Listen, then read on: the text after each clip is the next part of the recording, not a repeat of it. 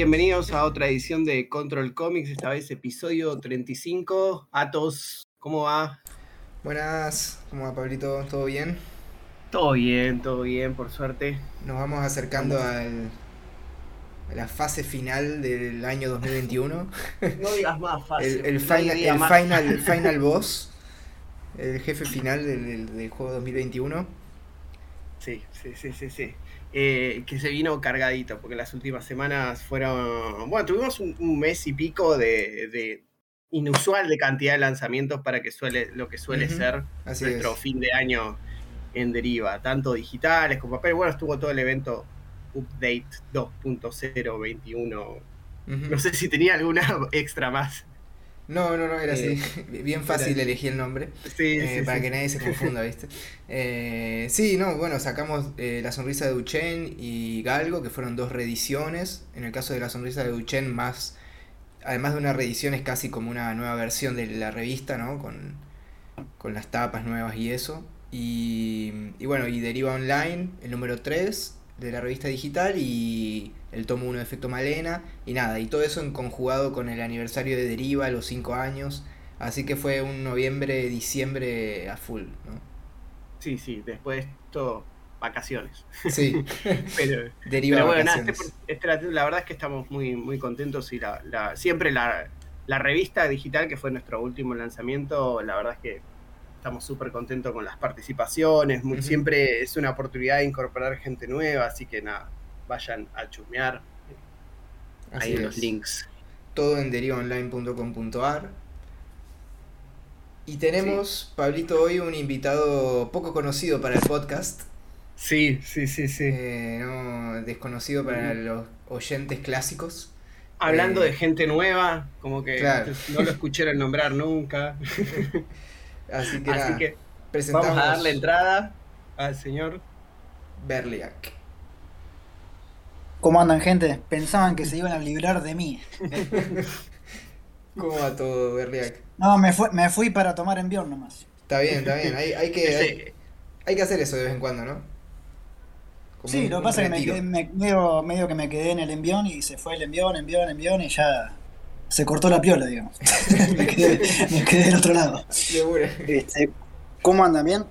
Sí, todo muy bien muy bien con... Yo estoy, estoy ofendido porque eh, la, deriva, la deriva online salió hoy y todavía no tengo mi copia eh, gratis. Ah, bueno, viste, pero es que, viste, cuando se corta, se corta el hilo y bueno, algunos privilegios se, se pierden, viste. También es verdad, Yo lo leí, o sea, yo lo leí antes, la mañana antes de, la salida, así que estuvimos, fue muy ajustado, o sea, yo lo leí hace horas en tiempo, en esta fase temporal de cuando estás en un programa. Así que eh, estamos ahí. no, la verdad esto es parte eh, todo de la, de, la, de la agenda apretada que hemos tenido el último tiempo. me gustó el, nuevo formato de portada. No sé si va a ser como un formato fijo o es por este número nomás, pero de los que han hecho hasta ahora es el que más me gusta. Sin duda, eh, eso fue todo culpa de Paula Day, que es una genia, que le invitamos a la revista y lo primero que nos dijo fue Che, lo que sí les voy a hacer una portada, porque siempre hacen portadas medias feas. Entonces, sí, tienes razón. Entonces, como que nada, dije, sí, es verdad, tienes razón. Así que. Así que nada, se mandó tremenda tapa y después yo trabajé con el, toda la parte de diseño de, de, arriba y todo eso, y la verdad es que quedó algo bastante interesante. Eh, no creo que mantengamos el tema de la tipografía ni el diseño editorial, pero sí nos... ah, no, pero, no, pero yo me refería precisamente a eso. O sea, más, allá del dibujo, más allá del dibujo de Paula Day, que está muy bien, eh, me refería a la parte de, diseño que está como mucho mejor que las otras ediciones.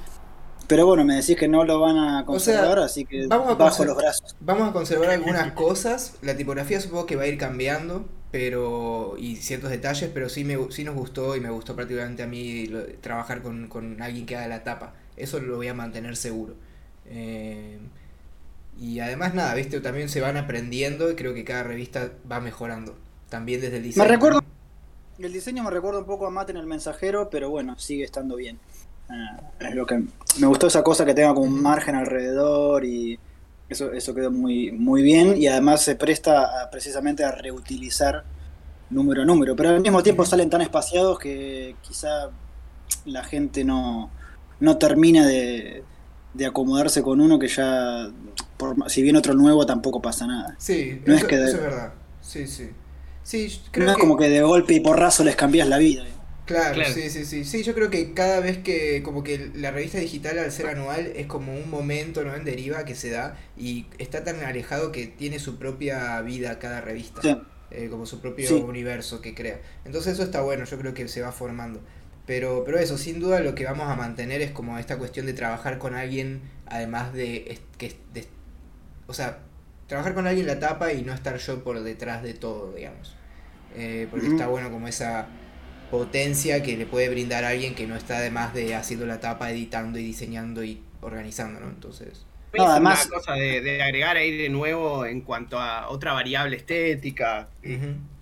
Sí, no, bueno, además, además ya de por sí que el que haga la tapa no sea Atos eh, está buenísimo. Exacto, sí, totalmente. O sea, sea, sea, quien sea quien la haga, con tal que no sea Atos. Sí, además a mí me saca un montón de presión, o sea, encima también. O sea, como un montón de trabajo. Eh, me puedo concentrar mucho más en otras cosas. Eso está buenísimo. Y... Eh, Así que sí, eso lo vamos a mantener. Bueno, y después, este, bueno, ya ahora puedo anunciar oficialmente que, me van a tener por, por Argentina en a comienzos de año, no sé exactamente cuándo, pero eh, y cuando vaya voy a adquirir eh, las últimas cosas que han estado haciendo. Buenísimo. Eh, que, tengo ganas de verlas. Además de que Pablo me ha retirado algunas preventas y cosas y nunca me las envió. Eh, Yo tengo, tengo tu, cartográfica. Sí, tiene cartográfica, tiene una fierro del, del 88 que me la compró. me la compró cuando salió en el 88, tenía 7 años y nunca me la mandó. Este, pero bueno, eh, igual, qué sé yo, cuando vaya yo calculo que va a ser pleno verano, entonces como que muchas cosas para hacer no va a haber, ¿no? Pero bueno, tengo ganas de, de ir a visitarlos y ver qué anda pasando. Este, y además me, me, me, ¿cómo se dice? Me escapo de la parte más dura del invierno acá, ¿no? Claro, eso te iba a decir, porque acá, acá hoy en día en Córdoba es como que hace tres días hay un viento sonda, nos estamos derritiendo vivo, así que prepárate. Eh, pero, pero sí, no, está buenísimo. Yo creo que lo que sí va a haber durante el verano es como una cuestión de ferias. Porque. ¿Ah, sí? sí, porque justo hablábamos con Estudio Mafia en el capítulo anterior que ellos nos contaban como que desde el lado cultural de gestión hay una especie de miedo que tipo marzo, abril del año que viene nos tenemos que guardar de vuelta. Eh, por, por, no sé si por el Delta o por cosas así, ni idea. Y, algo se van a inventar. Algo se van a inventar. Y como que viste ahí el, todo lo que es gestión cultural e instituciones de, de, arte o de cultura están como sobre sobreproduciendo ferias y sobreproduciendo eventos, ¿viste? Así que yo creo que eso durante el verano se va a Sí, como si se acabara el mundo. El mundo, exacto. Sí, sí, es como. Exacto. Así que yo creo que eso se va a mantener en el verano. Pero es verdad que acá Argentina es como. Tiene un ciclo en donde el verano no hay muchas publicaciones, ¿no? Y no, porque la gente se va, se va a otro lado a vacacionar o directamente, sobre todo en ciudades del interior, más chicas que Buenos Aires, ¿no? O sea, por más que sean ciudades grandes como Córdoba, Rosario, incluso La Plata, al mismo tiempo todo lo que, por ejemplo, la gente joven se vuelve para, para sus respectivas eh, para sus respectivos eh, hogares en, distintas partes del país porque termina el ciclo lectivo, entonces todo lo que es edad universitaria desaparece. Así es. Pero bueno, este Igual también por eso yo quería ir también más tirando a principios de año y no tan para las fechas de las fiestas, que es lo que suelo hacer, porque es, más relajado. Entonces, claro, sí, está perfecto. Y. No se decidió ninguno a hablar. No. yo estaba, estaba. No, yo que tenía la boca en el mate. Entonces... eh, no, bueno. Dale, mandale, ¿En qué anduviste en la larga caminata en el desierto, en tu retiro espiritual? Eso, eso mismo iba a preguntar. no, estuve trabajando mucho, eh, pero a ver, habría que recapitular que en orden cronológico. Bueno, para empezar, para empezar, y esto creo que sí lo había comentado en, los últimos programas donde yo había estado presente, era que estaba lanzando mi nueva serie, ¿no? Eh, la, la Tango. Eso creo que sí lo había llegado a mencionar creo que por aquel, si no me, si no me equivoco, por aquel entonces estaba a punto de salir o algo así. eh, el, primer, el primer número y ahora estoy preparando el tercero. Como siempre, ¿no? O sea, eh, lo hago súper entusiasmado y después de repente aparecen cosas que tengo que hacer, encargos y trabajos, lo tengo que pausar, dedicarme a eso y después cuando termino esos encargos profesionales volver a, a, esto. Y entonces ahora estoy terminando el episodio 3. Salieron el 1 y el 2. este, pero nada, por ahora muy satisfecho eh, con cómo está quedando. Y eh, también en cuanto a, a público no me puedo quejar. Eh, para ser digital vendí bastante bien. El segundo número, por supuesto, las ventas caen, porque el primero es como que la gente quiere ver de qué se trata, qué sé yo, y ya después por ahí los, el segundo no te acompañan. Pero al mismo tiempo está bueno de que el segundo número, la gente nueva que lo, que lo viene a leer, tiene que sí o sí comprar el primero, entonces es como que se va acumulando, es como exponencial. Eso está bueno. entonces, menos ventas, por ahí menos ventas, pero la guita es más o menos la misma, ¿no? Entonces, eh, eh, nada, y después al mismo tiempo ya vas generando lo que en inglés es el IP, ¿no? El Intellectual Property, el, producto que tenés para ya salir a buscar editoriales, ¿no? Claro. Entonces, por ejemplo, en Francia ya, ya he firmado el contrato, va a salir con la misma editorial que publicó Sadboy, eh, Revival. Y entonces, en, principio ellos son los, calculo yo que serán los primeros en, lanzarlo al mercado, pero bueno, ya estuve hablando también con Italia, estuve hablando con Brasil, este, pero de a poco, me lo tomo con, mucha soda el tema este porque al ser un proyecto más largo también que Sadboy, es, tiene 300 páginas en total, recién voy por la página, ponele 74, por ahí, 75, es como no vale la pena tampoco apresurarse tanto. Porque al fin y al cabo la mayoría de las editoriales te pagan al salir al, a la venta, no te pagan cuando firmas contrato. Solo, solo franceses hacen eso. Claro, claro. Eh, y entonces a, mí va a salir todo junto. En Francia sale todo junto, en los otros países habrá que ver cuando llegue a un acuerdo con ellos. Pero lo que iba es que no, no me conviene a mí como autor, y esto también es, como una, por ahí, una sugerencia para quien eh, quiera, digamos, lanzarse a, mercados internacionales de licencias, ¿no? De traducciones de su propia obra, que es que no. O sea, por ahí muchas veces uno por entusiasmo se apresura a firmar el contrato para, ¿cómo decir esto? Para congelar, ¿no? El, el trato con una editorial para que no se escape, digamos. Pero al mismo tiempo, si vas a firmar contrato ahora y lo vas a publicar dentro de uno o dos años, son uno o dos años que vos podrías haber encontrado una editorial mejor. Hmm. Entonces, eh, ¿para qué vas a firmar rápido contrato con alguien que ni siquiera sabes cuándo va a salir cuando en realidad es tiempo que te podés tomar para estudiar mejor otras propuestas, ¿no?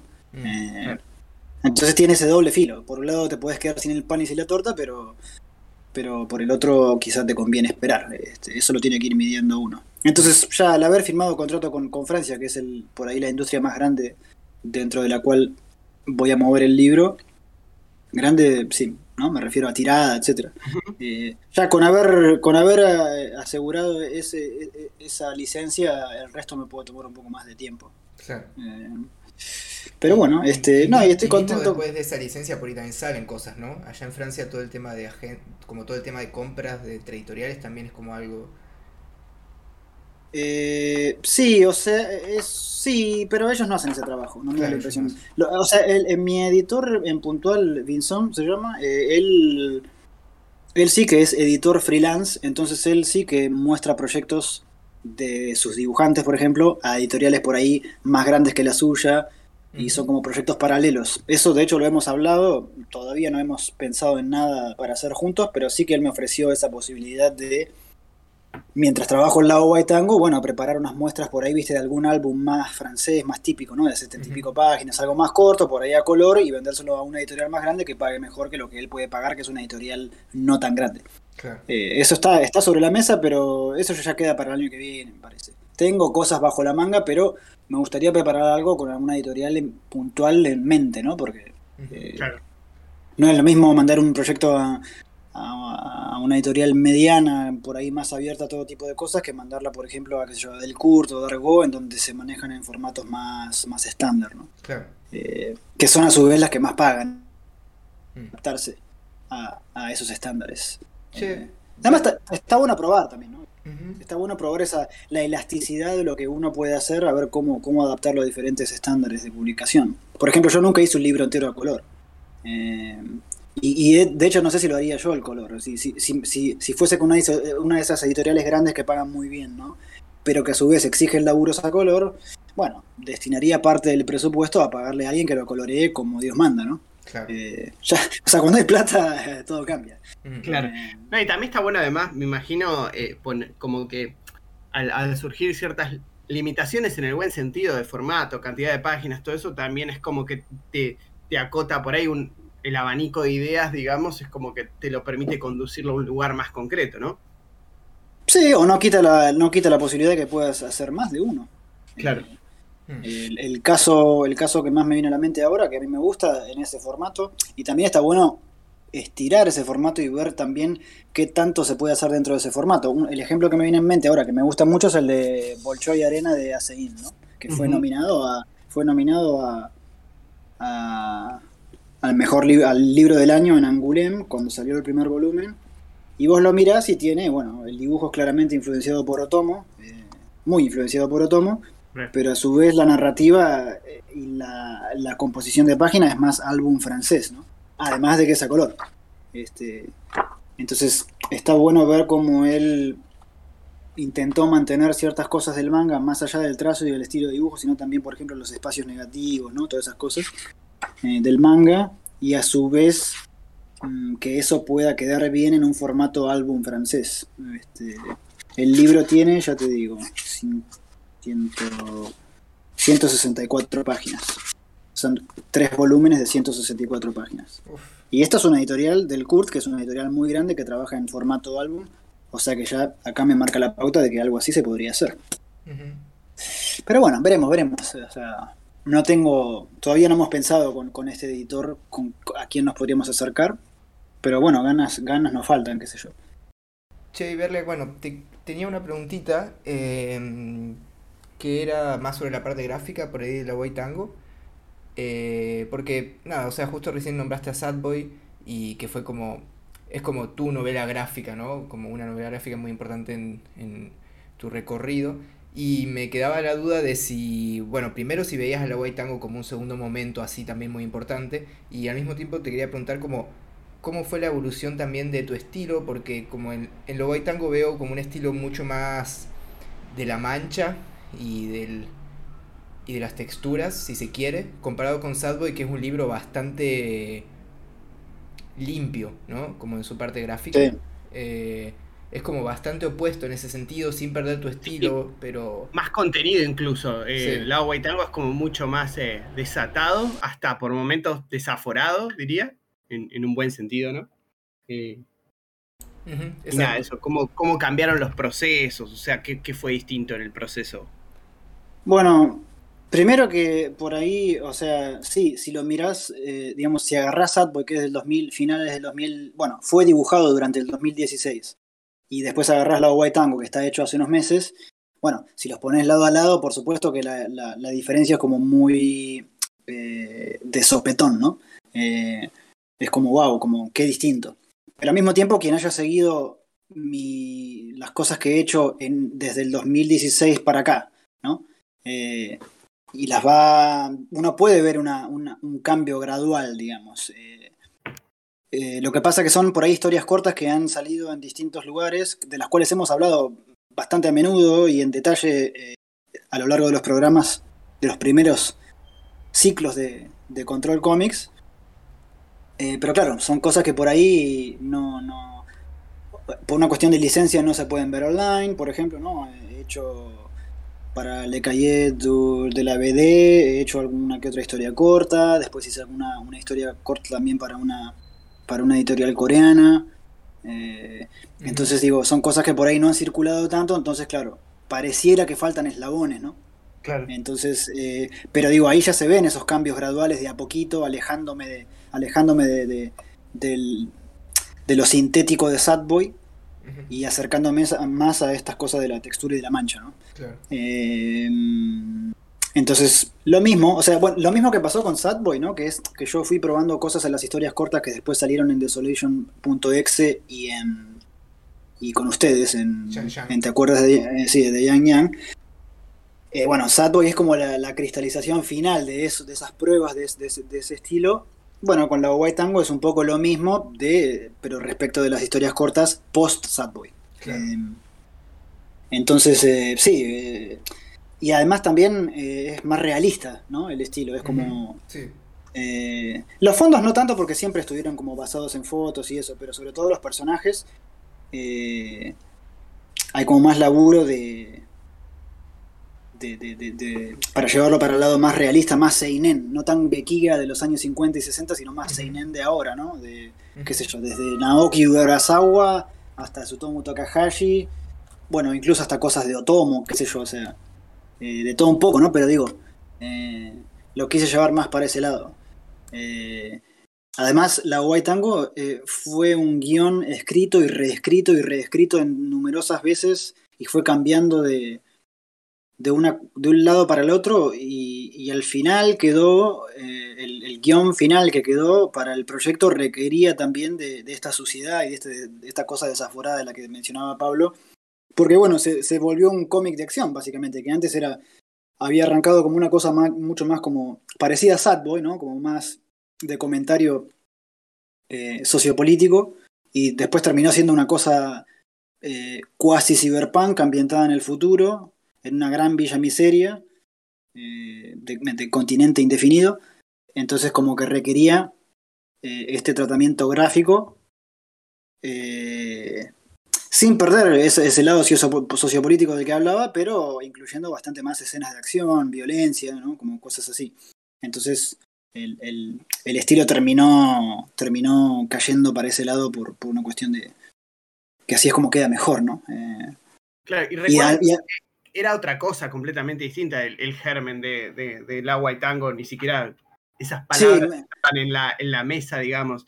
Y... Sí, no, merece, merece, merece, merece un programa aparte esa, esa, cosa, porque además, o sea, hubo problemas contractuales de por medio, hubo un montón de, factores que, influenciaron en esos cambios tan radicales en, cuanto al contenido del libro. Que bueno, ahora no vienen a cuento, pero lo que voy es que digo, empecé, con todos los proyectos uno empieza, bueno, ¿se acuerdan que Sadboy supuestamente iba a ser una, una adaptación, mejor dicho, una biografía de la vida de John Genet y terminó siendo otra cosa basada en eso, pero... Y tenía otro nombre también. Exacto, bueno. Bueno, a la White Tango le está pasando lo mismo. Ya podríamos decir que es, que es, el, la norma.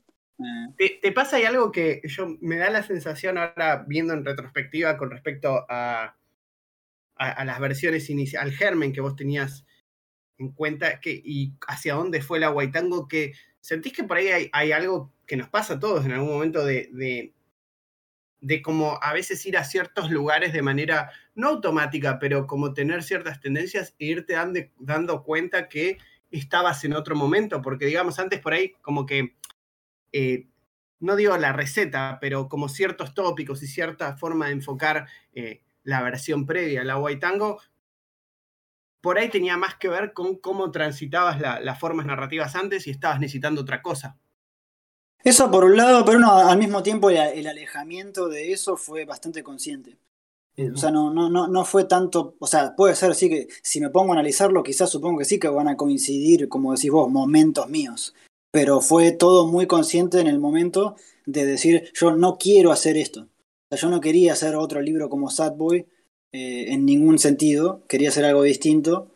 Y, y al mismo tiempo también quería cambiar de público, apuntar a un público más adulto todavía, eh, pero que a su vez esté por ahí, es un público más cercano al, al manga más tradicional, si se quiere, ¿no? Por tradicional me refiero, qué sé yo, Tezuka, Urasawa, gente que maneja como cosas de, la ficción pura y dura, ¿no? Eh, no y, no tanto Inyo Asano y gente así, que me gusta muchísimo, pero digo, yo no quería hacer algo así. Claro. Eh, entonces fue como que cada paso que yo me quería alejar a propósito también traía nuevas, eh, terminaba trayendo nuevas, eh, nuevos aspectos en los cuales yo también me iba a tener que ir alejando a conciencia. bueno, por ejemplo, hoy, hoy antes de venir al programa, precisamente para, para, para saber, para saber, para traer datos concretos, viste cuando uno monitorea las estadísticas de, de Instagram, ¿no? Por ejemplo. Eh, que uno pueda ver ahí, viste, por grupos de edades, por género.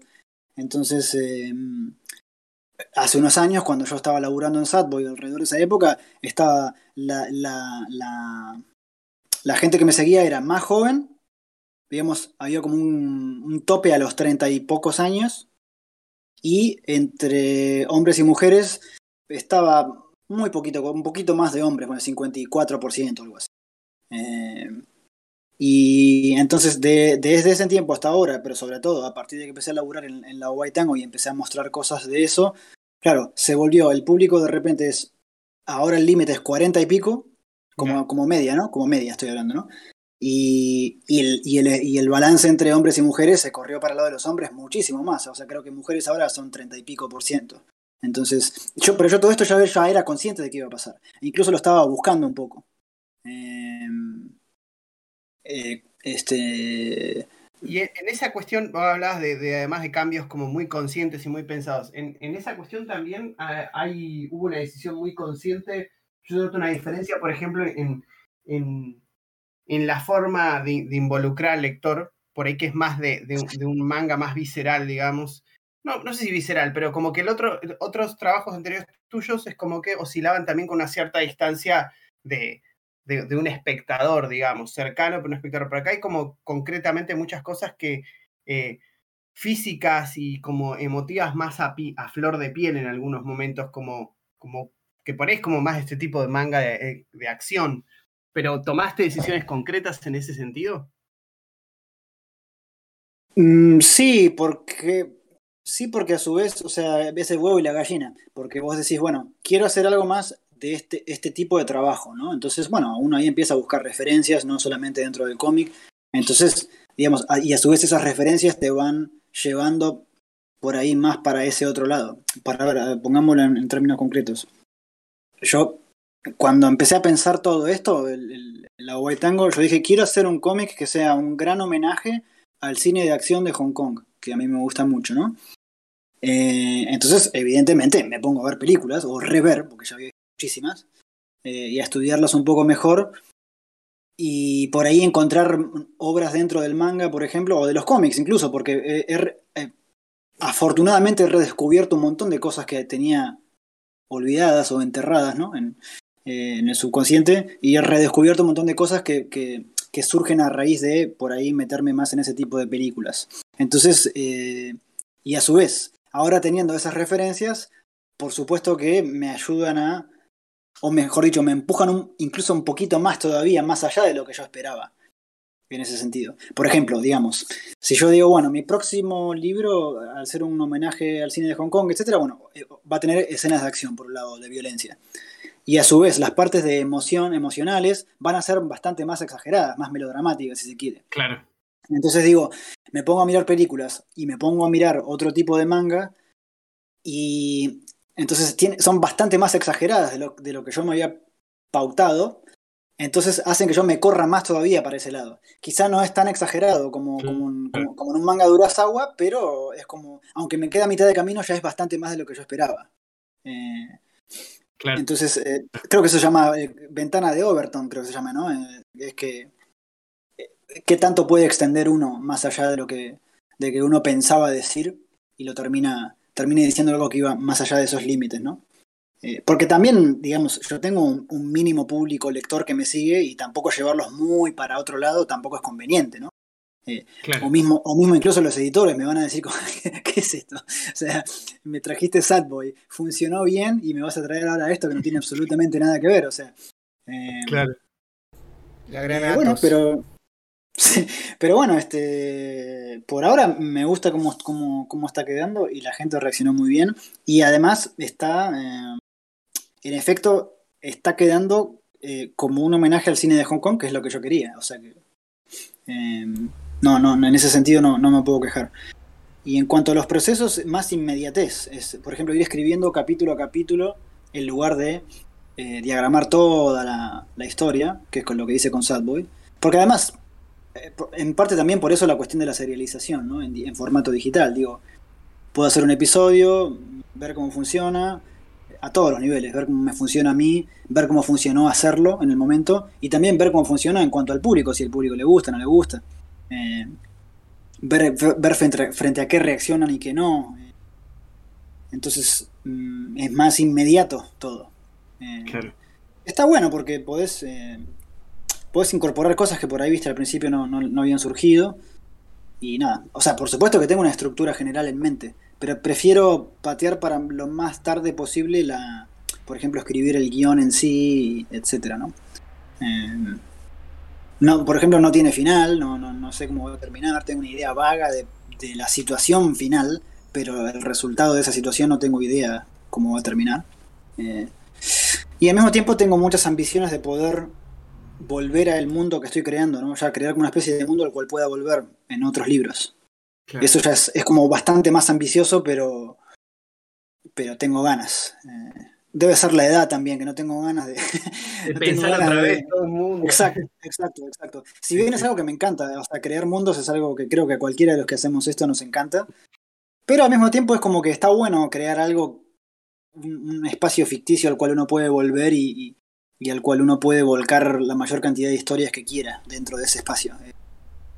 yo creo eh, también con algo, me parece que con, con como que empieza a pesar eh, y, esto por ahí también te lo pregunto a vos, Atos, que vos estás trabajando también en algo como, como más serial, que es como una. como que el plot tiene peso, pero eh, los pequeños cambios del desarrollo y cómo se van acumulando los pequeños cambios en el desarrollo de los personajes empiezan a pesar mucho más a largo plazo en cómo pueden modificar esa macroestructura. Entonces por ahí tampoco tiene tanto sentido planearlo excesivamente de antemano, ¿no?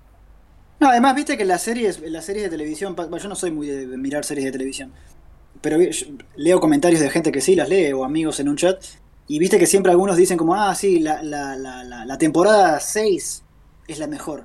¿Viste? Es como que por ahí son 10 temporadas y la que más recuerda a la gente es una del medio, ni siquiera la primera o la última. Sí, sí, sí. Eh, entonces eh, es como que al serializar algo uno se puede permitir, eh, por ahí que haya momentos más flojos ¿no? dentro de, toda la, historia en general y, por ahí puntos más fuertes, que surgen medio de casualidad o porque vas tanteando el terreno sobre la marcha y, vas encontrándole la vuelta sobre la marcha. Hay, hay, como un avance, ¿no? Justo hablábamos con Damián, con Eli, que cuando editamos MPO, una de las cuestiones que surgía como en las charlas era eso, que MPO tiene como una especie de, de, tiempo, de ritmo, que a medida que van pasando los capítulos se se va al carajo, digamos, por así decirlo, cada vez más, ¿no? Como que cada vez se vuelve más intenso todo, el dibujo se empieza a, a soltar cada vez más. Yo creo que eso es algo que también pasa con, con, las cosas seriadas. Está bueno como ver esa evolución también, que se vea. O incluso a nivel, a nivel gráfico también me lo ves. Ahora, ahora no tengo ningún complejo en permitírmelo. Porque Sadboy, por ejemplo, al ser pocas páginas, tenía 140 o por ahí. Eh, claro, cuando llegué a las últimas páginas, tuve que, las primeras 30, 40 páginas, tuve que volver atrás y rehacer todos los rostros, ¿no? Porque yo quería que, al ser poquitas páginas, que quería que tenga una consistencia eh, bien firme, ¿no? De, a, lo largo de todo. En cambio ahora no, no, es como al salir serializado como que no me preocupa demasiado eso. Van a haber seguramente correcciones al final, pero digo, no me preocupa, no lo tengo en mente. Claro. Entonces, por ejemplo, qué sé yo, los primeros dos episodios, hasta la página 48, están dibujados en un tamaño de, de página, en B4, y ahora para el episodio 3 me, me, achiqué a 4 para ver qué tal quedaba. Y si después no me gusta, me vuelvo a pasar al otro tamaño sin problema. Este, eh, es como que no necesito esa, esa consistencia tan, tan así, tan, tan estricta. Este, pero bueno, igual para, para el que no conozca, porque tampoco hemos hablado de esto, o sea, para el que no sepa de qué se trata, es, es una historia eh, transcurre en los años 2090, o sea, dentro de bastante, pero no tanto. Y es después de la Tercera Guerra Mundial, eh, en vez de ser una guerra tradicional de bombardeos y cosas así, hay como eh, eh, ciberataques que, digamos, destruyen la, infraestructura de las grandes ciudades, sobre todo. Entonces de repente la gente no tiene agua, ni luz, ni nada. Mm. Eh, y eso afecta a la cadena de, todo, ¿no? De, para alimentarse, ¿no? Como, este, y entonces eso genera desplazamientos enormes de gente a lo largo de todo el globo, en un movimiento de gente que se llama la Gran Diáspora Global, y los límites territoriales es como que se difuminan y sobre todo el, mapa cultural de cada espacio se altera por completo, entonces ya no, no tenés una cosa cultural homogénea eh, en, los distintos países. Y a su vez la gente que migró y cuyos países ni siquiera existen como tales ya, o sea, como que han cambiado las jurisdicciones, han cambiado de nombre incluso, eh, se reagrupa en estos nuevos lugares de residencia, se reagrupa en, torno a la etnia, que es lo único que los une todavía. Em, entonces, ojo, todo esto es un proceso lento, ¿no? Eh, que ocurre antes de que arranque la historia. La historia ya arranca con esto ya acontecido. Entonces, eh, tenemos gente que se reagrupa en torno a su grupo étnico, lo cual genera, por supuesto, tensiones entre distintos grupos étnicos, y por otro lado, se, eh, al no haber instituciones y no haber infraestructuras concretas, ¿no? al no haber, por ejemplo, este, instituciones ni judiciales, ni legislativas, ni nada de eso, se generan las mafias, ¿no? Eh, o los clanes, mejor dicho. O sea, ellos no se llaman a sí mismos mafias, sino que son clanes.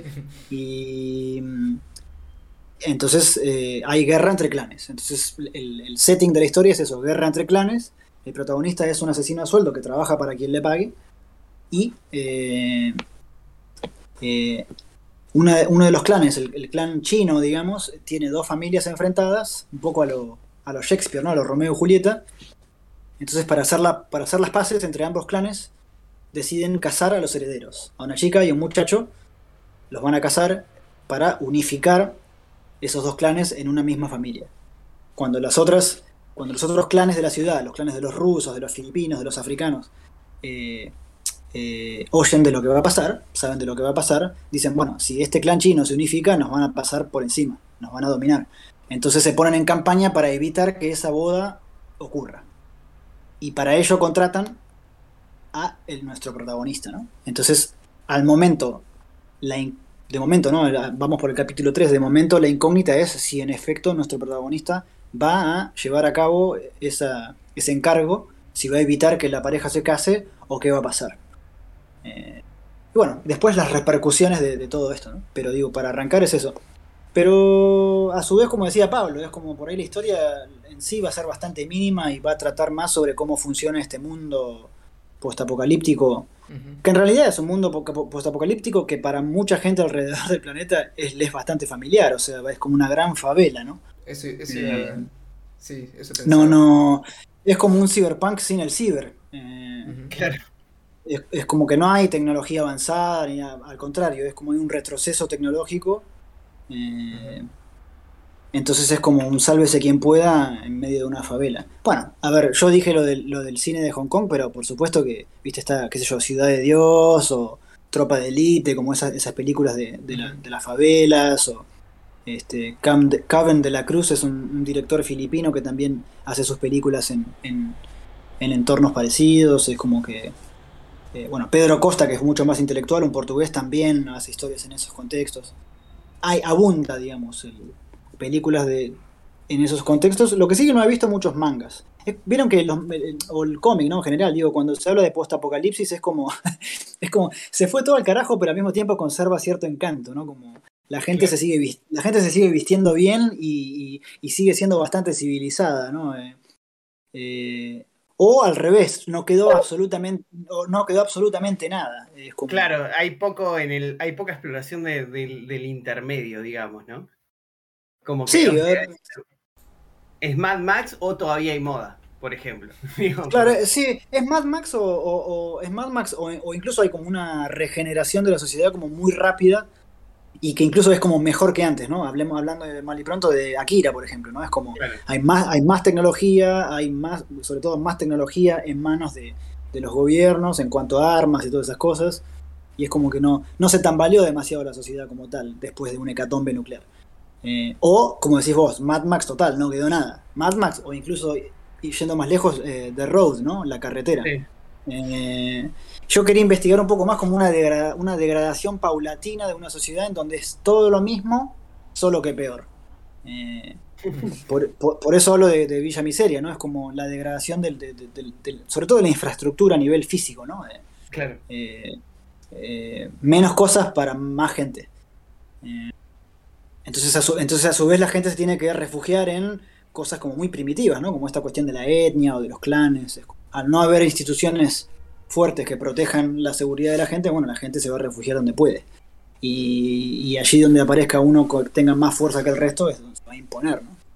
Eh, o sea, una cosa que aprendí eh, buscando documentación sobre el tema y mirando películas, ¿no? Como, como mencionaba, la cuestión de las favelas y eso, es que hay un orden dentro de ese caos la gente que vive en las favelas o las villas miserias es como que se acostumbra a eso y confía más en esas pseudo instituciones del crimen organizado y de los narcotraficantes que en la, en la policía que supuestamente está pagada con impuestos. O sea, mm. eh, está la degradación de las instituciones que la gente ya directamente ni siquiera las reconoce, aunque tengan la posibilidad ni las reconoce. Y reconoce en su lugar eh, instituciones con comillas que tienen más poder. Eh, caso de las mafias o de los narcotraficantes. Esas otras fueron las primeras que retrocedieron, las, las otras, las clásicas, digamos, las instituciones clásicas son las que retroceden en primer lugar. Entonces. Sí, además no tiene interés, no tiene interés ni les conviene. Hay algo de eso al lado White Tango también, porque hay un, uno de los personajes es un policía. Eh, un policía que anda por ahí con un cuello ortopédico todo el tiempo. No sé si para demostrar su rigidez eh, tanto emocional como profesional, o quizá acaso para simbolizar un poco esto de las instituciones rotas, ¿no? Como la, columna misma del, representante de la ley está, está rota. Pero bueno, este. Eso, quería explorar un poco eso. E, e, esa sensación de normalidad dentro del todo roto. Y la violencia como algo desromantizado, porque no tiene mucho glamour, pero a su vez, ¿no? Como moneda corriente y, forma de arreglar conflictos. Eh, eh, bueno, en ese sentido sí que es medio shakespeariano, ¿no? Como el otro día leía que un crítico decía eso, ¿no? De que leyó el primero y segundo número. Y tiene algo de shakespeariano en el sentido de que entre clanes ellos entienden. Si se tienen que casar, se casan. Si se tienen que cagar a tiros, se cagan a tiros. Claro, eh, no hay, punto medio. claro, claro. Este, bueno, pero al mismo tiempo ese es el nuevo punto medio, ¿no? Claro. pero bueno, al margen de eso, después he estado haciendo cosas más, más cortas, ¿no?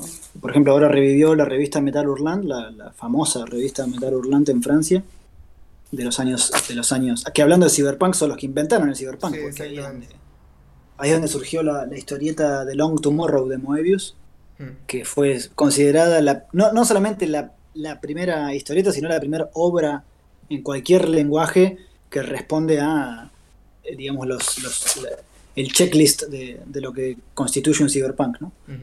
Eh, entonces nada, ahora volvió la revista eh, en formato MOOC, ¿no? Que es como el libro revista, pero está en los kioscos y en librerías. Pero bueno, tiene lomo, ¿viste? es una edición muy... tiene casi 300 páginas. Es como una revista de alto vuelo, digamos. claro, sí, se dice MOOC. entre magazine y book, ¿no? Este, y tiene, tiene unas 60 páginas de artículos al principio sobre ciencia ficción, cyberpunk. Creo que tiene, sí, tiene una entrevista a William Gibson. Tiene un dossier sobre Enki Bilal. Eh, bueno, Enki Bilal, Pablo, es un, hablando de referencias y cosas e influencias nuevas, Enki Bilal es alguien que redescubrí eh, haciéndolo a Guaitango, ¿no? y me voló la capocha, pero mal, porque yo no, no lo conocía bien, conocía su grafismo, digamos. De hecho, he tenido originales de él enfrente mío de cuando trabajaba en una tienda de cómics en Barcelona, serigrafías y cosas así, pero nunca me había puesto a leer lo que hace y, es excelente, me encantó. Me encantó porque eh, entendí, como que terminé de entender muchas cosas más de ciertos mangas que me copaban y que nunca me había detenido a, ver, sobre todo Ghost in the Shell. Masamune Shiro eh, se recontra nota que lo miró a, a Enki Bilal más que a ningún otro. En el trazo, te das cuenta en todo. Eh, no sé cómo explicarlo, tiene como una redondez del trazo que, se nota que lo estudió bien a Bilal. Por ahí, viste, te fijas Otomo y ahí sí que te das cuenta que es más Moebius, viste. Claro. Eh, pero en el caso de Masamune Shiro para Ghost in the Shell, se renota que es Enki Bilal. Eh, Hay como una cosa, ha como un diálogo muy prolífico, ¿no? Entre, me parece, entre eminencias europeas, digamos, y japonesas en ese sentido, como de mucha admiración.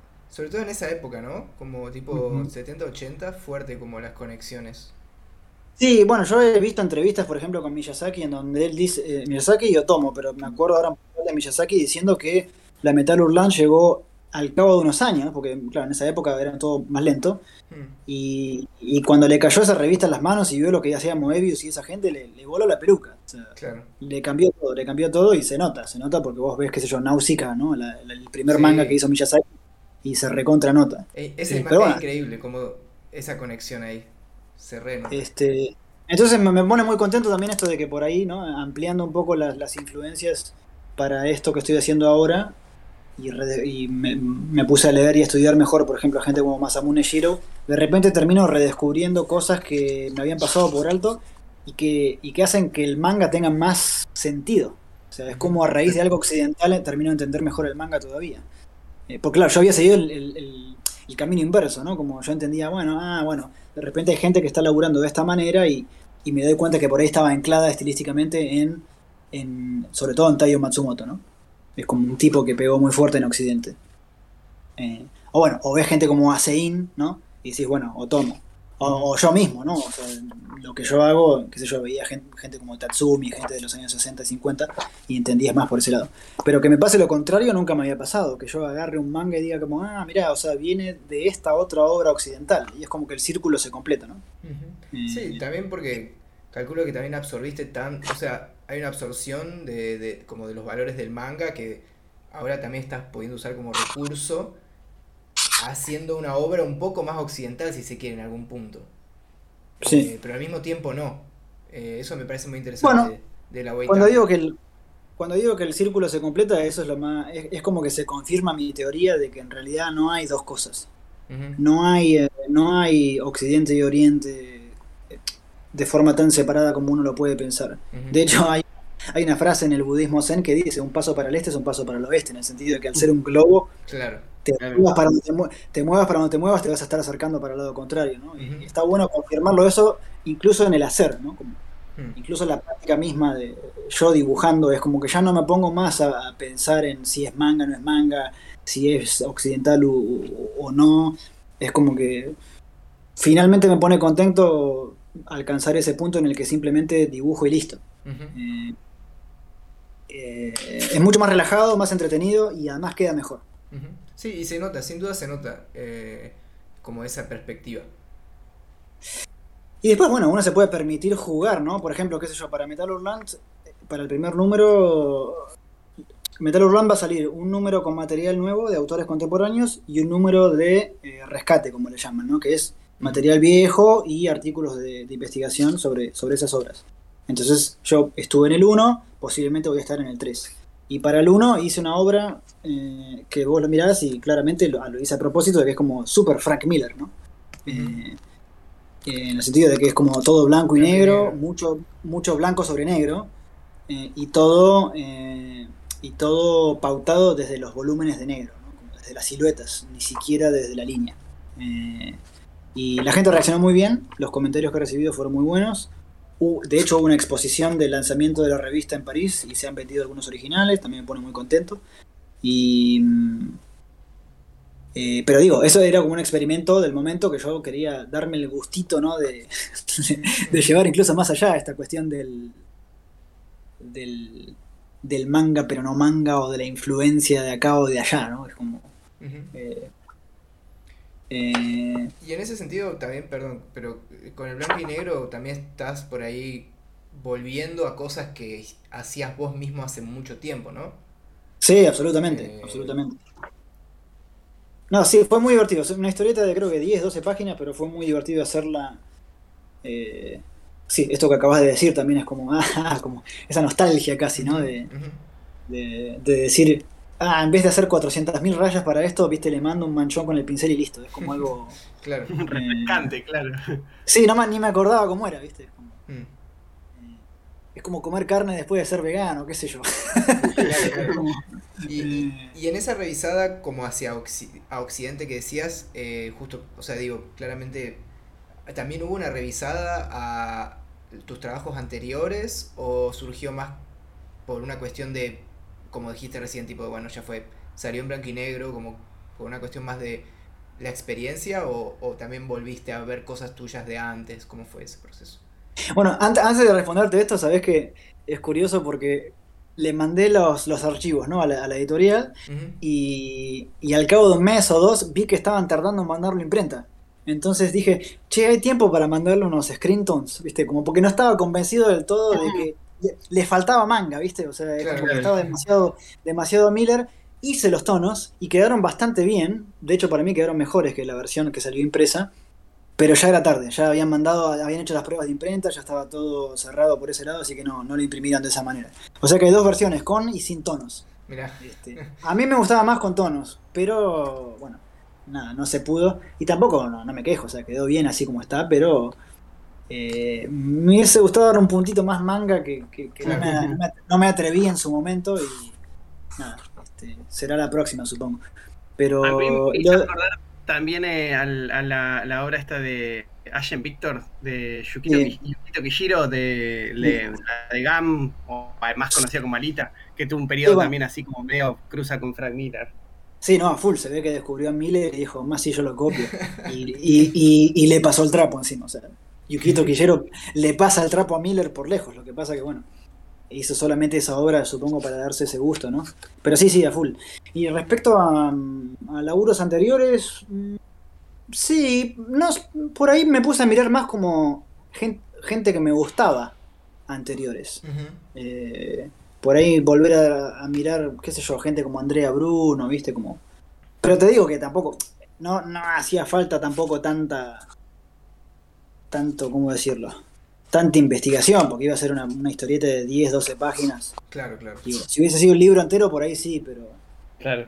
Y después terminé descubriendo por ahí gente que no me hubiera imaginado que hacía cosas así. Por ejemplo, Jim Lee, de, de, todas las personas que podrían haber hecho cosas así, Jim Lee hizo una historieta en los años 90 que se llamaba Death Blow, que hizo unos pocos números y que era una copia de Frank Miller, pero al estilo Jim Lee.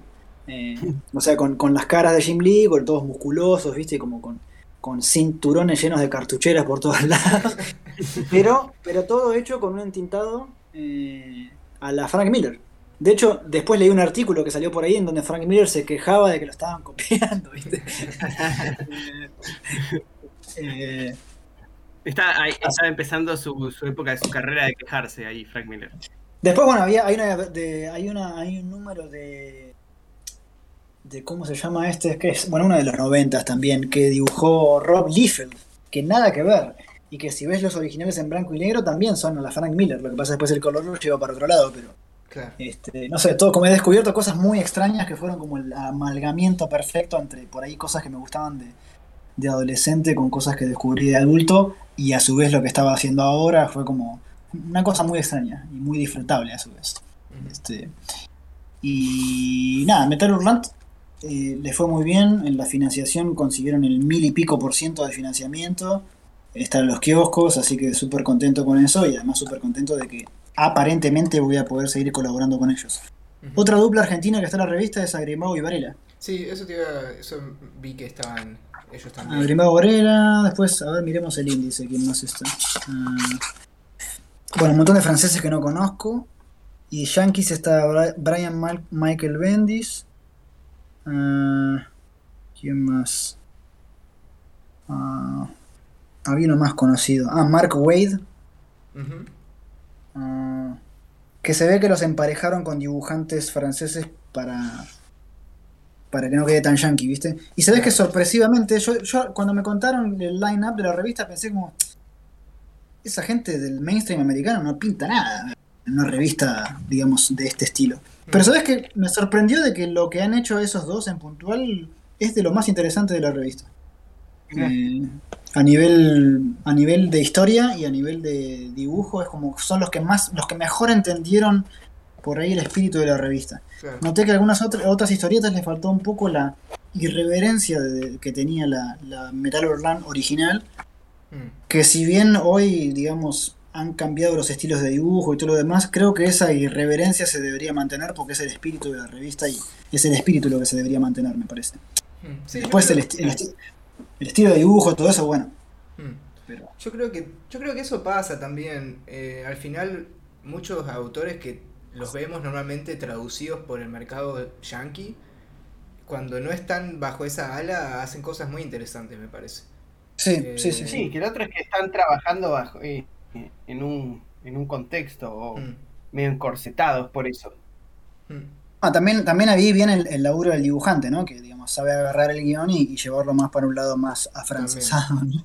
Este, pero nada, sea, sea accidental o sea voluntario, la verdad que el resultado de esos dibujantes, eh, de esas, de, esas parejas creativas en puntual fueron de lo más interesante de la, de la revista. Después hablando de, de Estados Unidos, eh, también hice un encargo para Image, pero no se utilizó al final. Eh, precisamente hoy, hoy me llegaron los ejemplares, el 1 y el 2, para los cuales yo había hecho una variant cover, ¿viste? Una, una portada alternativa. Pero bueno, esto no me, no me decepciona demasiado porque yo sé que es una práctica común en, Estados Unidos que encargan portadas alternativas, las pagan, por supuesto, y después por ahí no las utilizan, ¿viste? Claro. Eh, el cómic se llama Frontiersman, está, eh, está dibujado por Marco Ferrari, un italiano que normalmente dibuja estilo manga, pero para esto se ayornó un poco y está bastante bien. Eh, es, medio de superhéroes la cosa, pero la portada que yo hice, bueno, es más como lo que suelo yo, yo siempre, ¿no? era tan de superheroica. Quizá por eso también no le sirvió, ¿no? Claro. Eh, pero bueno, eh, sí, o sea, me hubiese gustado ver la impresa, pero tampoco pasa nada, es, común. Este, eh, por ahí más adelante, si sale alguna reedición o algo, puede ser. Mm. Este, y de hecho lo, lo, voy a postear en mis redes sociales, así que con suerte para cuando salga este programa ya la voy a haber posteado para que la vean. Este, y, y ¿qué más puedo contarles? Ah, y después hace un par de meses estoy laburando en un proyecto de NFTs ah, eh, para una compañía eh, inglesa.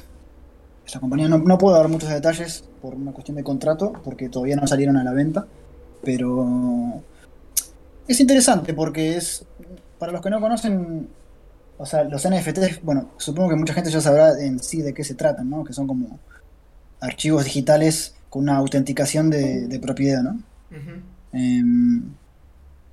Pero a su vez, lo, en puntual lo que estoy haciendo es un tipo de NFT que se llama generativo, ¿no? Que es que cuando uno lo adquiere en la plataforma de, de minting, que se llama, ¿no? Cuando uno básicamente paga y descarga el NFT. Claro. uno paga y descarga el NFT.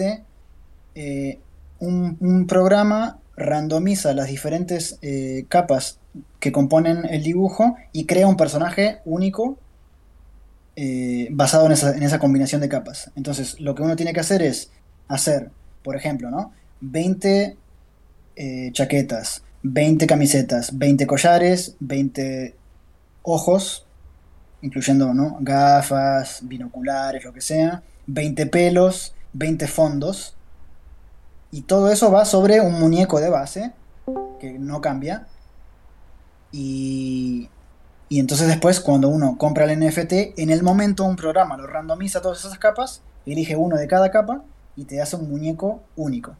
Por supuesto que, digamos, eh, teniendo un cierto número total de capas, hay un límite de combinaciones, pero que es alto, ¿no? Por ejemplo, creo que para este proyecto yo hice cerca de 100 capas y eso da cerca de unos 6.000 muñecos únicos. ¿De acuerdo? Eh, o sea que son un montón. Este. Y nada, fue interesante porque por dos razones. Primero, porque nunca lo había hecho y es como, bueno, es interesante aprender algo nuevo. Y también fue interesante porque eh, cuando empezó a subir el volumen de trabajo pude eh, armar mi propio estudio eh, y laburar con gente, digamos, ser, ser, director de arte de, toda la movida, pero con gente eh, que trabaje conmigo. que de hecho son los dos, los, los hemos tenido en este programa incluso. a Víctor Puchalski y a, y al Sique, ¿no? Víctor ayudó mucho con el diseño de personajes, con ideas, con cosas, y después también ayudó con el color. Y sí que ayudó sobre todo con los fondos. Tranqui, tranqui el equipo que te armaste. Sí, sí, Claro, bueno, por suerte, lo bueno también es que, claro, un poco lo que decíamos al principio, cuando hay dinero cambia todo, porque es como uno puede delegar trabajo y traer, sumar gente que, también trae ideas distintas a las que uno hubiera traído. Eh, entonces, es, como que se, hay más posibilidades, ¿no? Y bueno, y ni, ni, que decir que el proyecto terminó siendo el resultado terminó siendo muchísimo mejor de lo que podría haber hecho eso solo. Claro. Eh, y eso es lo bueno de trabajar en equipo, ¿no? sí, y es algo, es, un gusto que yo, es un gusto que yo me quería dar hace años. Lamentablemente no pudo ser eh, en un cómic. Porque no hay, en un cómic no hay plata para trabajar así. Normalmente, ¿no? Te iba justo a preguntar, eh, porque. O sea, viste, hablábamos mucho del, del cómic digital y medio que cuando Después de eso empezó a ponerse muy de moda todo esto del NFT. Y nada, me da curiosidad, tipo, ¿vos te imaginás que puede usarse para el cómic o para la edición? ¿O ves que se sigue quedando como muy anclado a toda esta cuestión del dibujo, de la ilustración, del avatar, etcétera? Em, las dos cosas. O sea, yo creo que el avatar, el avatar y el dibujo único, el personajito, ¿no? Que la gente va a comprar, va a seguir siendo, creo, por lo menos por un tiempo, la mayor salida, ¿no? Mm. Comercial a, toda la cuestión. Como el sticker, pero, Sí, pero, pero al mismo tiempo creo que más y más, eso tarde o temprano, los proyectos que quieren tener continuidad van a necesitar apoyarse en algo más amplio. Que bueno, mi, mi, mi cliente es lo que está intentando hacer.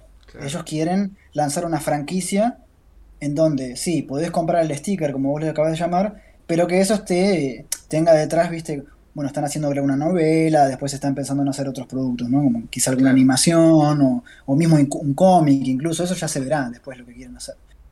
Pero a mí me gustaría en el futuro, eh, me gustaría en el futuro, por supuesto, hacer mi propia cosa, no trabajar para un cliente. Y por eso yo también acepté el encargo, porque quería aprender por dentro cómo es la movida. Eh, eh, es muy complicado y es mucho trabajo y hace falta bastante dinero para, llevar a cabo algo así.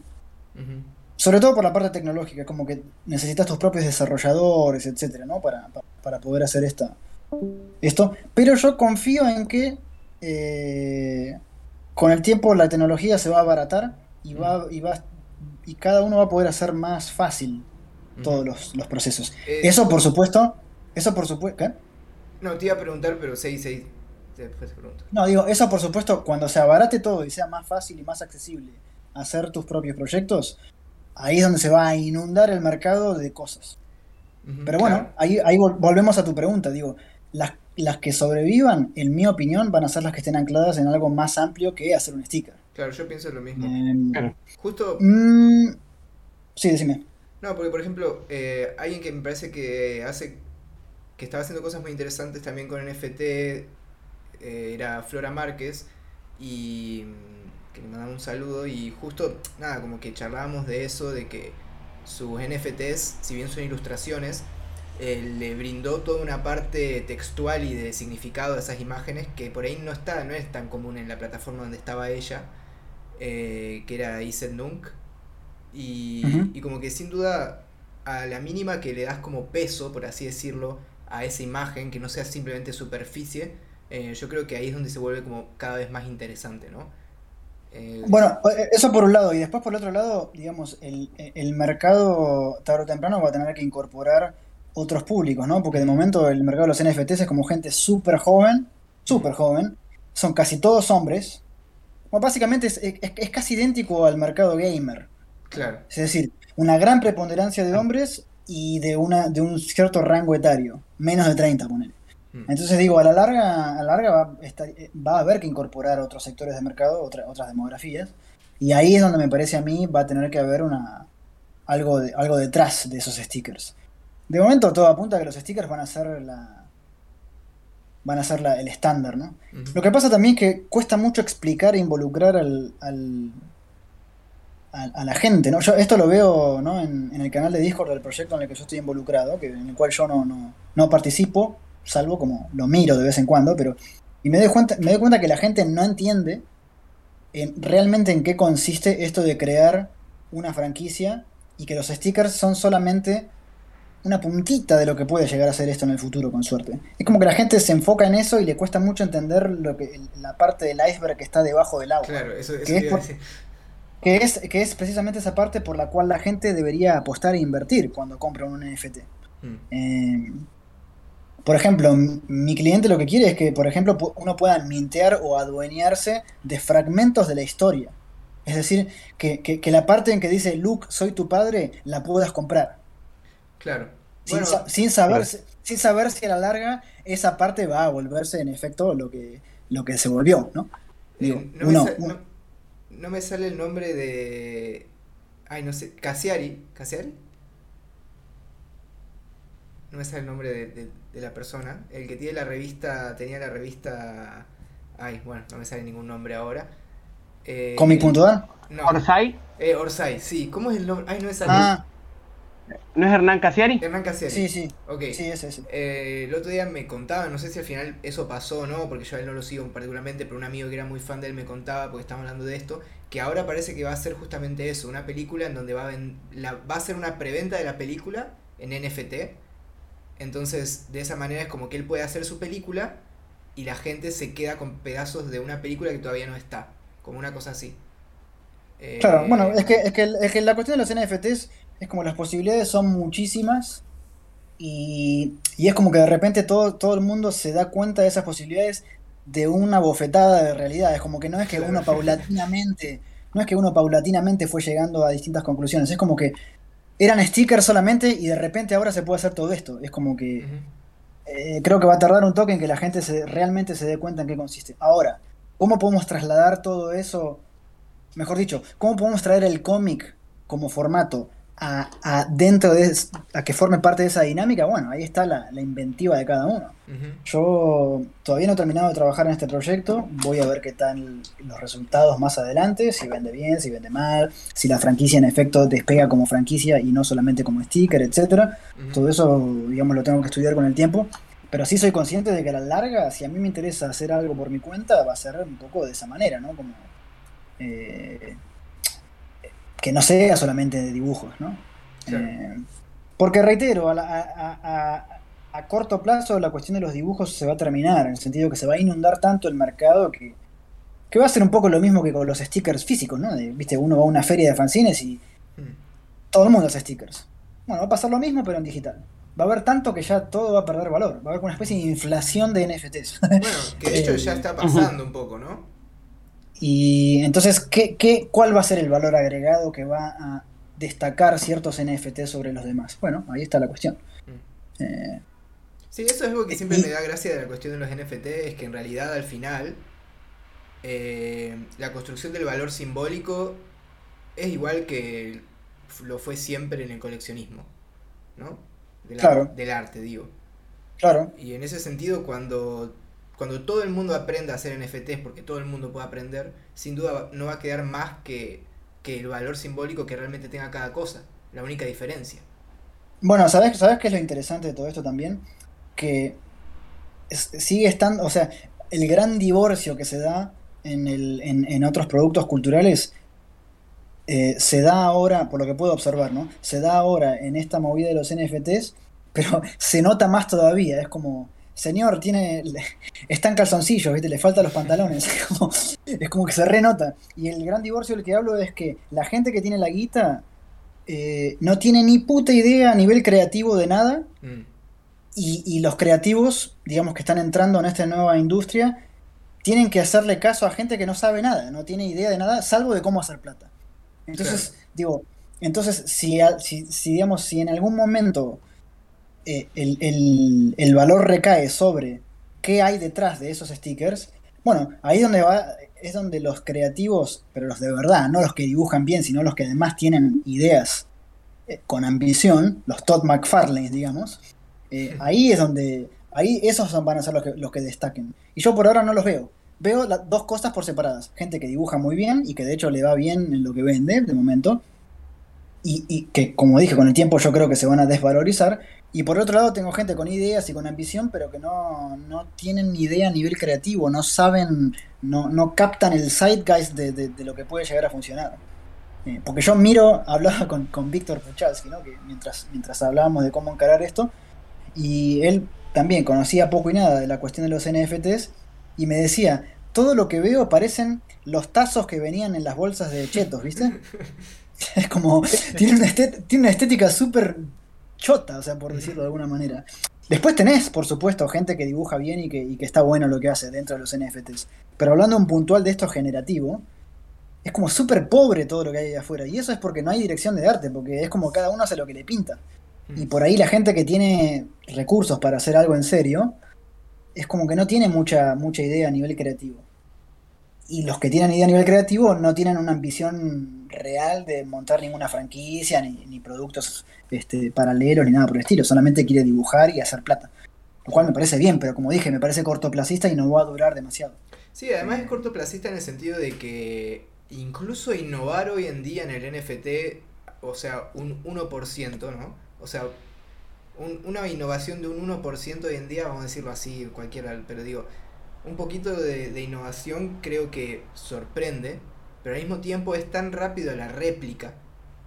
O sea, absorbe tan rápido el sistema eso nuevo que es como casi imposible tener ese segundo de fama, ¿no? Eh, o sea, en el sentido de que enseguida ya hay otro segundo de, de alguien más encima tuyo. Eh, y yo creo que. Es un, mercado, es un mercado muy volátil en donde todo puede subir muy rápido y caer muy rápido. Es un poco mm. como la bolsa, ¿no? Sí, sí. Eh, ahora, pero bueno. Bueno, pero ahí está la cuestión. ¿A, qué empresas les va bien en la bolsa? Bueno, a las, más sostenibles, a las más estables, a las que por ahí invertir en esa empresa no ganas mucho muy rápido, pero a la larga sabes que vas a tener una ganancia más o menos regular. Las, las que se prestan a la especulación Sí, por ahí hacen mucha guita muy rápido, pero no son confiables a largo plazo. Claro. Eh, o sea, van a tener que surgir Teslas, ¿viste? Como Tesla, como empresas así, mm. de NFTs, en las cuales uno puede invertir y por ahí no ganar mucho ni muy rápido, pero es, confiable. Sí, justo. Y después, bueno, después vas a tener miles de, startups en las que sí, por ahí, si tenés suerte, haces guita muy rápido, pero en la mayoría de los casos no. Porque de miles que surjan así, una o dos van a, van a dar resultado. Sí, de hecho, lo que... ayer estaba escuchando una, estaba mientras trabajaba escuchando una entrevista y tipo Tesla y Ford creo que fueron las únicas eh, automotoras en el mundo que, o en Estados Unidos que nunca quebraron. Tipo, todas las grandes marcas en el resto del mundo quebraron en algún momento, mm. ¿no? Y eso me pareció muy interesante también, como qué va a pasar cuando empiece eso, ¿no? A ver como esa solidez. ¿No? O sea, Yo yo lo que quiero hacer eh, al, futuro sí es que, es que el cómic esté presente. Pero hay que encontrar la manera, me parece, y ahí es donde viene la parte creativa. Yo he visto que empresas con, fuerza y con potencia y con espalda para poder insertarse bien en este mercado, he visto desde, bueno, a Todd McFarlane hace poco sacó algo con Spawn. Después creo que Image y, no, perdón, eh, DC y Marvel creo que han hecho algunas cosas también. Pero es como que están ahí como mojando el dedo gordo, ¿no? Como bueno, lancemos unos personajitos acá y que la gente los compre, pero realmente no, entienden, como dije, no entienden el zeitgeist de la cuestión, no entienden la verdadera posibilidad de, en qué consiste esto, esta cosa nueva. Eh, ¿Y quién te dice? O sea, por ahí una empresa que salga dentro de poco, con el tiempo, sea la nueva Tesla, ¿entendés? Eh, Marvel y DC van a ser como Ford, pero van a surgir nuevas, nuevas Teslas, nuevos Facebook, nuevos este, nuevos emporios por ahí grandes dentro de la movida de los NFT. Eso nunca se sabe. Eh. ¿Y, vos pensás que, eh, o sea, yo a veces cuando pienso en los NFTs, eh, tienen como una cuestión tan específica a veces en cuanto al mundo, justo lo que hablamos antes, por ejemplo, la clientela y todo eso, que a veces lo que me choca mucho a mí es que gente que me encanta lo que hace, cuando hace NFTs no me gusta tanto. Justamente porque de alguna manera hay una adaptación a, un público que no es su mismo público, ¿no? Esta cuestión de tener que hacerte un Twitter que no es tu Twitter porque es otra cosa, es como una doble vida de artista, ¿no? Eh, yo creo que también eso es algo que tiene como que ir desapareciendo para que realmente pueda establecerse algo, ¿no? ¿Sabes qué? Te doy, no solamente que te doy absolutamente toda la razón, sino que es precisamente lo que no me está gustando de tener que trabajar con un cliente, digamos, eh, en relación de dependencia eh, bueno, a, la, larga me he terminado asociando con él para este proyecto, pero, pero todo muy extraoficial, ¿viste? Es como... Eh, porque no es un proyecto con el...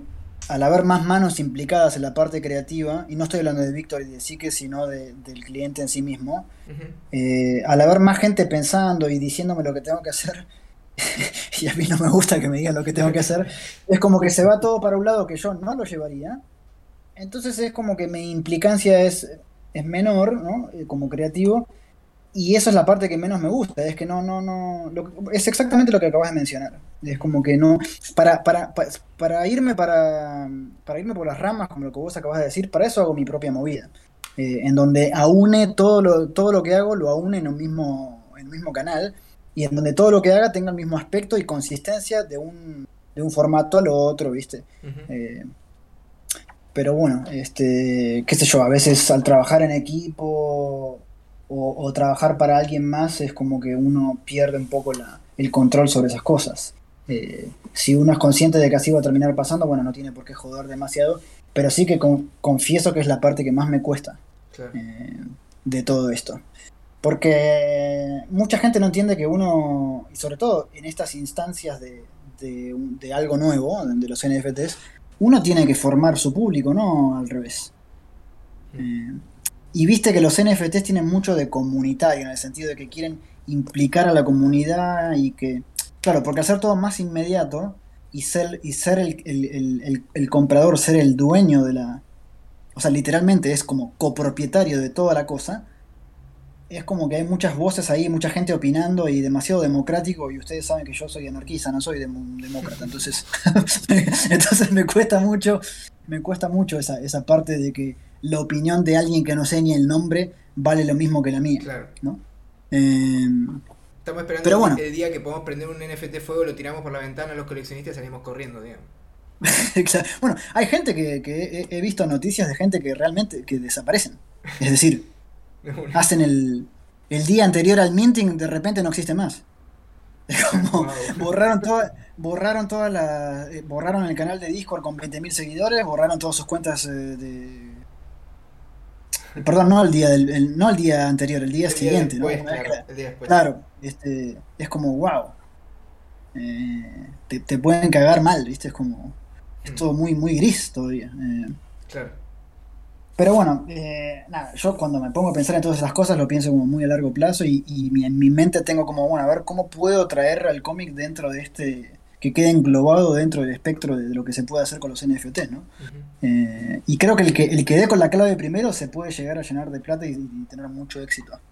Eh, pero bueno, a ver, no seamos tan, tan ingenuos de no pensar que las grandes empresas no están trabajando en esto, ¿no? O sea, deben tener, deben tener reuniones no semanales, diarias, con 20 personas tirando ideas y viendo cómo encontrar la vuelta. Mm. Bueno, eh, viste que no hablamos de esto, pero DC y Webtoons hicieron una colaboración, si no me equivoco. ¿Puede ser? No, no, no, no, no estoy enterado. Ah, bueno, la cuestión es que siempre hablamos de Webtoon y eso, y, creo que si no me equivoco, no sé Pablo, si sabes algo, pero creo que había una colaboración de Webtoon con DC, una cosa así. Y nada. Hay una. ¿Cómo? todavía no salió, pero va a salir. Ah, de, Family Adventures de, de ¿cómo se llama? Ah. Como la vida cotidiana de Batman y sus aliados. Claro. y, es, lo que todos queremos saber? Porque veníamos hablando hace, o sea, cuando empezó el podcast, el podcast hablábamos bastante de Webtoon, ¿no? Como algo muy que estaba teniendo como una impronta muy grande y nada, bueno, ahora hay este cruce, así que obviamente estas, o sea, yo creo que estas empresas grandes que también están viendo cómo cada vez venden menos, eh, sin duda están ahí al ataque de todo eso, ¿no? a mí, a mí todo esto me parece todo esto me parece buenísimo y muy estimulante. Es como que hay mucha efervescencia y todo el mundo está pensando a ver qué, qué cacho hacer para... Creo que va más allá de la, de la plata que puedes ganar. O sea, creo que es tiene que ver más con el entusiasmo de que, wow, hay como... Es como que de repente te digan, viste, qué sé yo. De repente colonizamos otro planeta y es como, bueno, hay, hay, un, hay un mercado nuevo ahí de gente que está esperando cosas. Es que se dieron cuenta que, yo creo que la gente se va dando cuenta que en realidad lectores y gente que le atrae eh, la historieta o el cómic, eh, hay y siempre hay y hay un montón y cada vez más, solo que se fue cambiando también los lugares, ¿no? o sea, no, no, quiero, no quiero sonar como... No quiero sonar dramático, pero para mí esto es como descubrir una, la imprenta. Es como es como descubrir el, es como descubrir el libro que se puede imprimir eh, el mismo libro varias veces. Es como, es como, tiene muchísimas posibilidades. Eh, por eso es, por eso es tan, tan estimulante, qué sé yo. Este, y lo que sí me gusta es que al contrario que una imprenta, es como súper accesible. Eh, y va a ser más y más accesible para todo el mundo. Eh, no necesitas un armatoste de metal con, letras fundidas en hierro para, hacer nada. Mm. Es como. Eh, entonces, bueno, hay que ver, hay que ver, hay que ver qué quedará. Este, pero nada, súper estimulante. Conozco gente que le va muy bien haciendo NFTs, viste, como simples, ¿no? Como ponerle 30 ilustraciones. Mm. que le va bien con eso. Y después conozco gente también que está en esta cosa generativa. Y, es como que hay, hay de todo un poco. Pero nadie nadie está, por ejemplo, haciendo cómics ni nada de eso. Es como todo muy virgen, todo ese terreno. Sí. Eh, Así que bueno, eh, con esa premisa cerramos y vamos a ver después quién escuchó este podcast y se puso a hacer todo y nos ganan de mano. Nada, mentira. Con suerte, con suerte, con suerte los comentarios surge algún debatillo, ¿no? Mal. Alguien, alguien que tire alguien que tire cosas que haya visto por ahí pues yo para serte sincero tampoco es que estoy todo el día investigando qué hay y qué no hay o sea es un poco lo que me llega yo tampoco pero por eh, ejemplo en un momento estuve como atento a una plataforma que la nombré antes que es Gen his, his mm. ik, etnung y mm, ponerle la posibilidad de subir un PDF por así decirlo estaba eh, y como que no está sucediendo ¿no? entonces también por ahí no sé veremos Así que bueno. Y bueno. Decime, decime si querías. No, no, no, no, no, ah, nada que agregar, nada que agregar.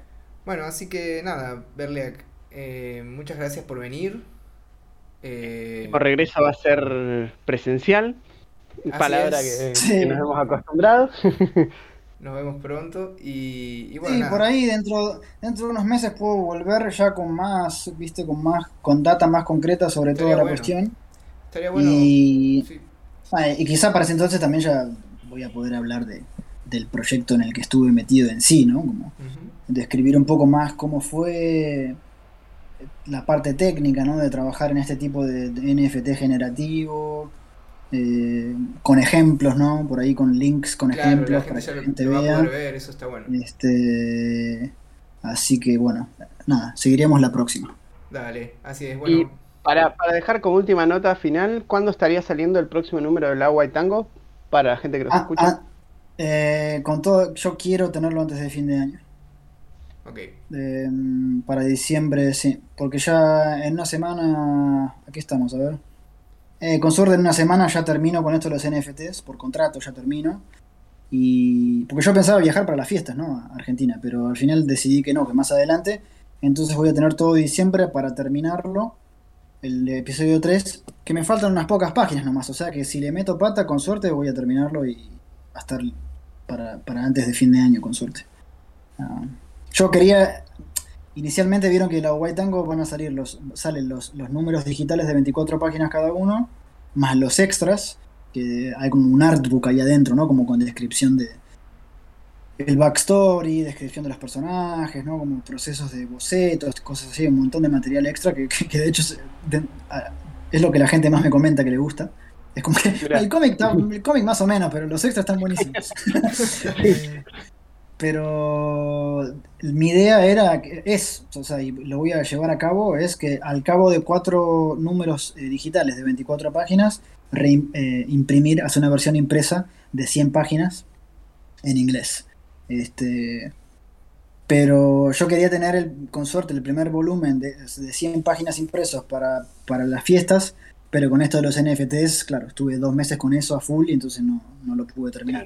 Pero bueno, em, pero nada, pero antes de fin de año sí quiero terminar el, el episodio 3, eh, si todo sale bien. Buenísimo. Dejaremos todos los links como siempre abajo y igual ya si estás escuchando el podcast, seguro lo seguís Berliac.com, no, hay, no hay mucho, no hay mucho más. No hay mucho más. Exacto. Así que bueno, chicos, en serio, bueno, gracias de vuelta. Eh, se juntó el equipo original. y bueno, nada, es un feliz encuentro. Sí, así es. Nos vemos, Pablito, en la próxima y Berliac también estaremos, nos estaremos viendo. Adiós, muchachos, hablamos. Chao, chao. Chao, chao.